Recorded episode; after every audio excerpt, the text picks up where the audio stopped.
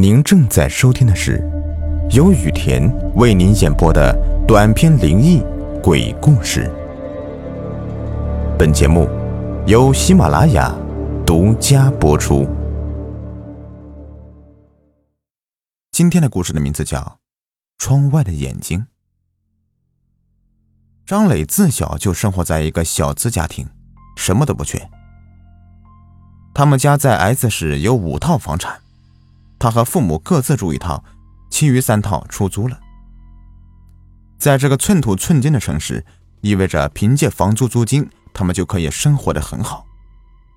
但张磊并不是一个得过且过的人，他工作十分努力，生活方面并不一味的依靠家里的房子，因为他自己也有一份高薪的工作。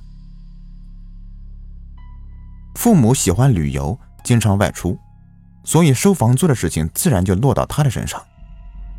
他们家三套房子的位置都非常好，只要一在网上登上租赁信息，马上就有人打电话过来要求看房。所以他也没找中介，都是自己招租。事情一直很顺利，不过最近有一套房子的事情让张磊很不省心。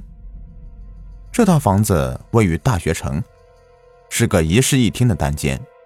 租金虽然没有另外两套大房子可观，但是一直很抢手。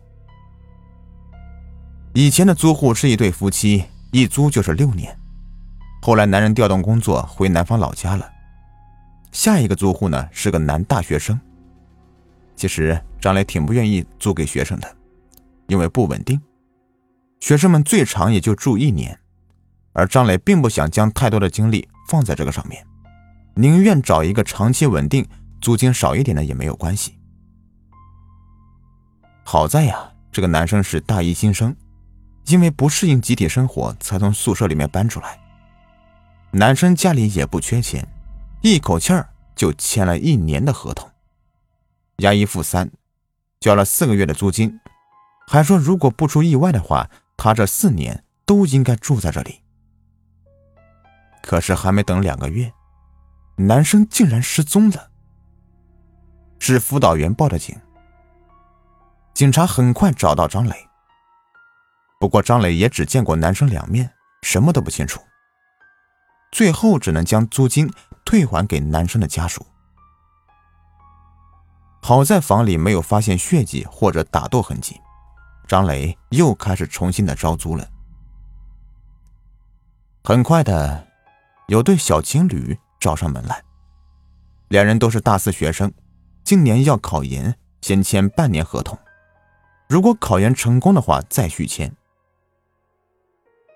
张磊因为最近要出差，急于快点将房子出手，很痛快的就和两人签了合同，心想这下自己至少能消停半年。可好景不长，张磊还在南方某城市出差，女孩就给张磊打电话要退租，似乎还很生气，问原因呢也不说。就挂了电话，张磊只好给男生打电话。出乎意外的是，男生对房子很满意，还说要续签合同。张磊委婉的跟他说了女生的事，男生突然情绪激动起来，一直骂女生，言语非常难听。张磊不是爱多管闲事的人，就让他们有问题自己解决，不要麻烦自己。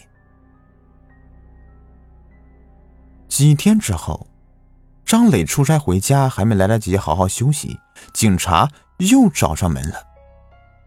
原因是小情侣中的男生失踪了，是女生报的警。因为发生过同样的事情，张磊成为第一嫌疑人。好在他这段时间出差在外，有不在场证明。警方带来女生的口供，女生说她和男朋友本来很恩爱。可自从住进张磊的房子，男生就好像变了一个人，对他很冷漠，而且家中总是出现别的女人的痕迹，比如说长头发和香水的味道。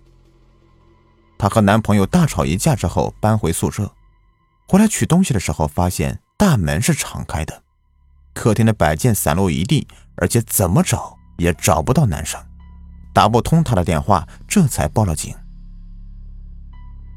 连续发生两次意外，张磊的房子在大学城彻底是出了名，成了大家口中的凶宅，再也无人问津。可张磊这个人是出了名的不信邪。出差回来后，他和公司请了年假，搬到这间公寓，就要看看问题到底出在了哪里。张磊住进去的前两天，一切都很正常。他觉得前两次的意外肯定都是巧合，或许没几天那两个男生呢自己就回来了。晚上，张磊坐在沙发上看电视，无意间发现沙发的缝里有一个望远镜。张磊认识这个，是第一个男生的。他父母当时过来整理东西的时候落在这里的。张磊记得自己是放在电视柜里的，怎么会被放在沙发上了呢？难道是第二个男生无意间翻出来的？反正也无聊，关上灯，张磊漫不经心的拿着望远镜对着窗外看去。别说，这东西还真不错，看得特别清楚。虽然偷窥别人的行为挺可耻的，可张磊似乎从中找到了快乐。随着望远镜的移动，一抹美丽的倩影进入了张磊的视线，是对面楼十三层的一个漂亮女孩。女孩正对窗户做瑜伽，身材纤细，一举一动都像个漂亮的天鹅。自从看见女孩。张磊的目光就没有移开过。她实在是太美了，身上总有一种特别的魔力在吸引着她，让她移不开视线。女孩练完瑜伽之后开始换衣服，没有关灯，也没有放窗帘。张磊忙收起望远镜，他还留有一丝理智，不想亵渎这么美的女孩。从那之后。张磊发现了规律，每天晚上八点，女孩都会准时开始练瑜伽。练完之后，不关灯也不放窗帘，就开始换衣服。每到这个时候，张磊就会收起望远镜，心里却好奇：难道女孩就不担心别人偷看他吗？有一天，张磊终于忍受不了了，他决定到对面楼去告诉女孩，不要对着窗户换衣服。免得被某个有心的色狼给偷窥了。怕女孩上班，张磊特意早上去拜访，也许啊会遭白眼，也许会挨骂。可张磊宁愿自己受委屈，也不想女孩的身体被有心之人给看了去。可张磊敲了半天门，也无人答应。当他准备放弃的时候，对面的邻居出来了，是个五十多岁的大哥，小伙子。别敲了，那家没人。大哥揉揉眼睛说：“哎，不是住着一个漂亮的女孩吗？”张磊脱口而出：“早死了。你是他什么人呢？”大哥问道。“死了？”张磊简直不敢相信，他连续几晚还看到那个女孩在练瑜伽呢，怎么就死了呢？是眼前的男人在骗他，还是自己见鬼了？见张磊不信，男人说了事情的始末。原本这里从前住了一个女孩，和她男朋友都快要结婚了。可是有一天，她和男朋友亲热的时候没拉窗帘也没关灯，被对面楼的人录下来放到网上，闹得人尽皆知，工作也丢了，男朋友也吹了。女孩一时想不开，就跳楼自杀了。听完男人的话后，张磊不知道自己最后是怎么走回家的，好像三伏天被人从头顶浇下一盆凉水，从里到外都凉了个彻底。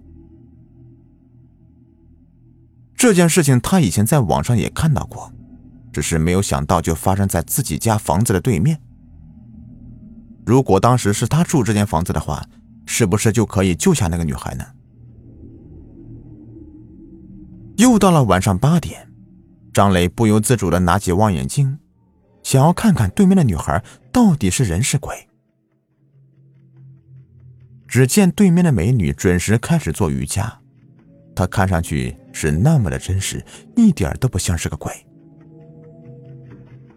可就在这个时候，美女突然停下了动作，目光直直的望向张磊这边。虽然张磊关着灯，躲在窗帘后面，但此刻他就觉得那个女人是在看着自己。美女忽然笑了，笑容像锋利的刀划破皮肤一样。从嘴角一直裂到脸颊，露出尖利的牙齿，张磊吓得大叫起来。美女似乎是看到他惊恐的表情一样，满眼都是戏谑。她伸出手对着张磊挥舞，动作不像是方才练瑜伽时的灵活，僵直的像个木偶。美女的房间里，不知什么时候多了两个人，两个男人。同样僵直着手臂，对张磊挥手。张磊一眼就认出了他们，正是失踪的两名男租客。他们为什么会出现在美女的房间里呢？难道他们像自己一样，拿着望远镜偷窥美女，然后去那边找她了？就在这个时候，两个男人突然用手撕自己的嘴巴。撕开嘴角，鲜血流了出来，可他们依旧保持着微笑，仿佛很愉悦，像脱一件衣服一样脱着自己的皮，直到变成两个血肉模糊的人。张磊再也受不了眼前的一切了，大叫一声晕了过去。第二天醒来的时候，张磊第一件事就是用望远镜看对面的屋子，此时他才发现。对面那家客厅空荡荡的，什么都没有，根本就不像是有人住的样子。当天，张磊就搬离了那里，从那之后再也不招租了。至于那个望远镜，已经被他给砸烂了。半个月之后，对面的邻居报警说，总能闻到臭味。警察在美女的屋子里发现两具腐败的男尸，是张磊曾经的住户。两人是先后到那里自杀的，自杀原因不明。至于他们是怎么进入那间屋子的，也没有人知道。张磊庆幸，如果自己当初也偷窥美女换衣服，现在是不是应该也在那个屋子里面自杀了？好了，这个故事呢就说完了。如果您喜欢的话，别忘了订阅、收藏和关注我。感谢你们的收听。双十一过了，马上就是双十二了。您购物车里面有想要购买的商品，那么先不要结账，关注微信公众号 API 五五零，字母 API 加上数字五五零，在您网购前把您想要购买的商品链接发给公众号，然后再按照流程下单，即可获得省钱优惠。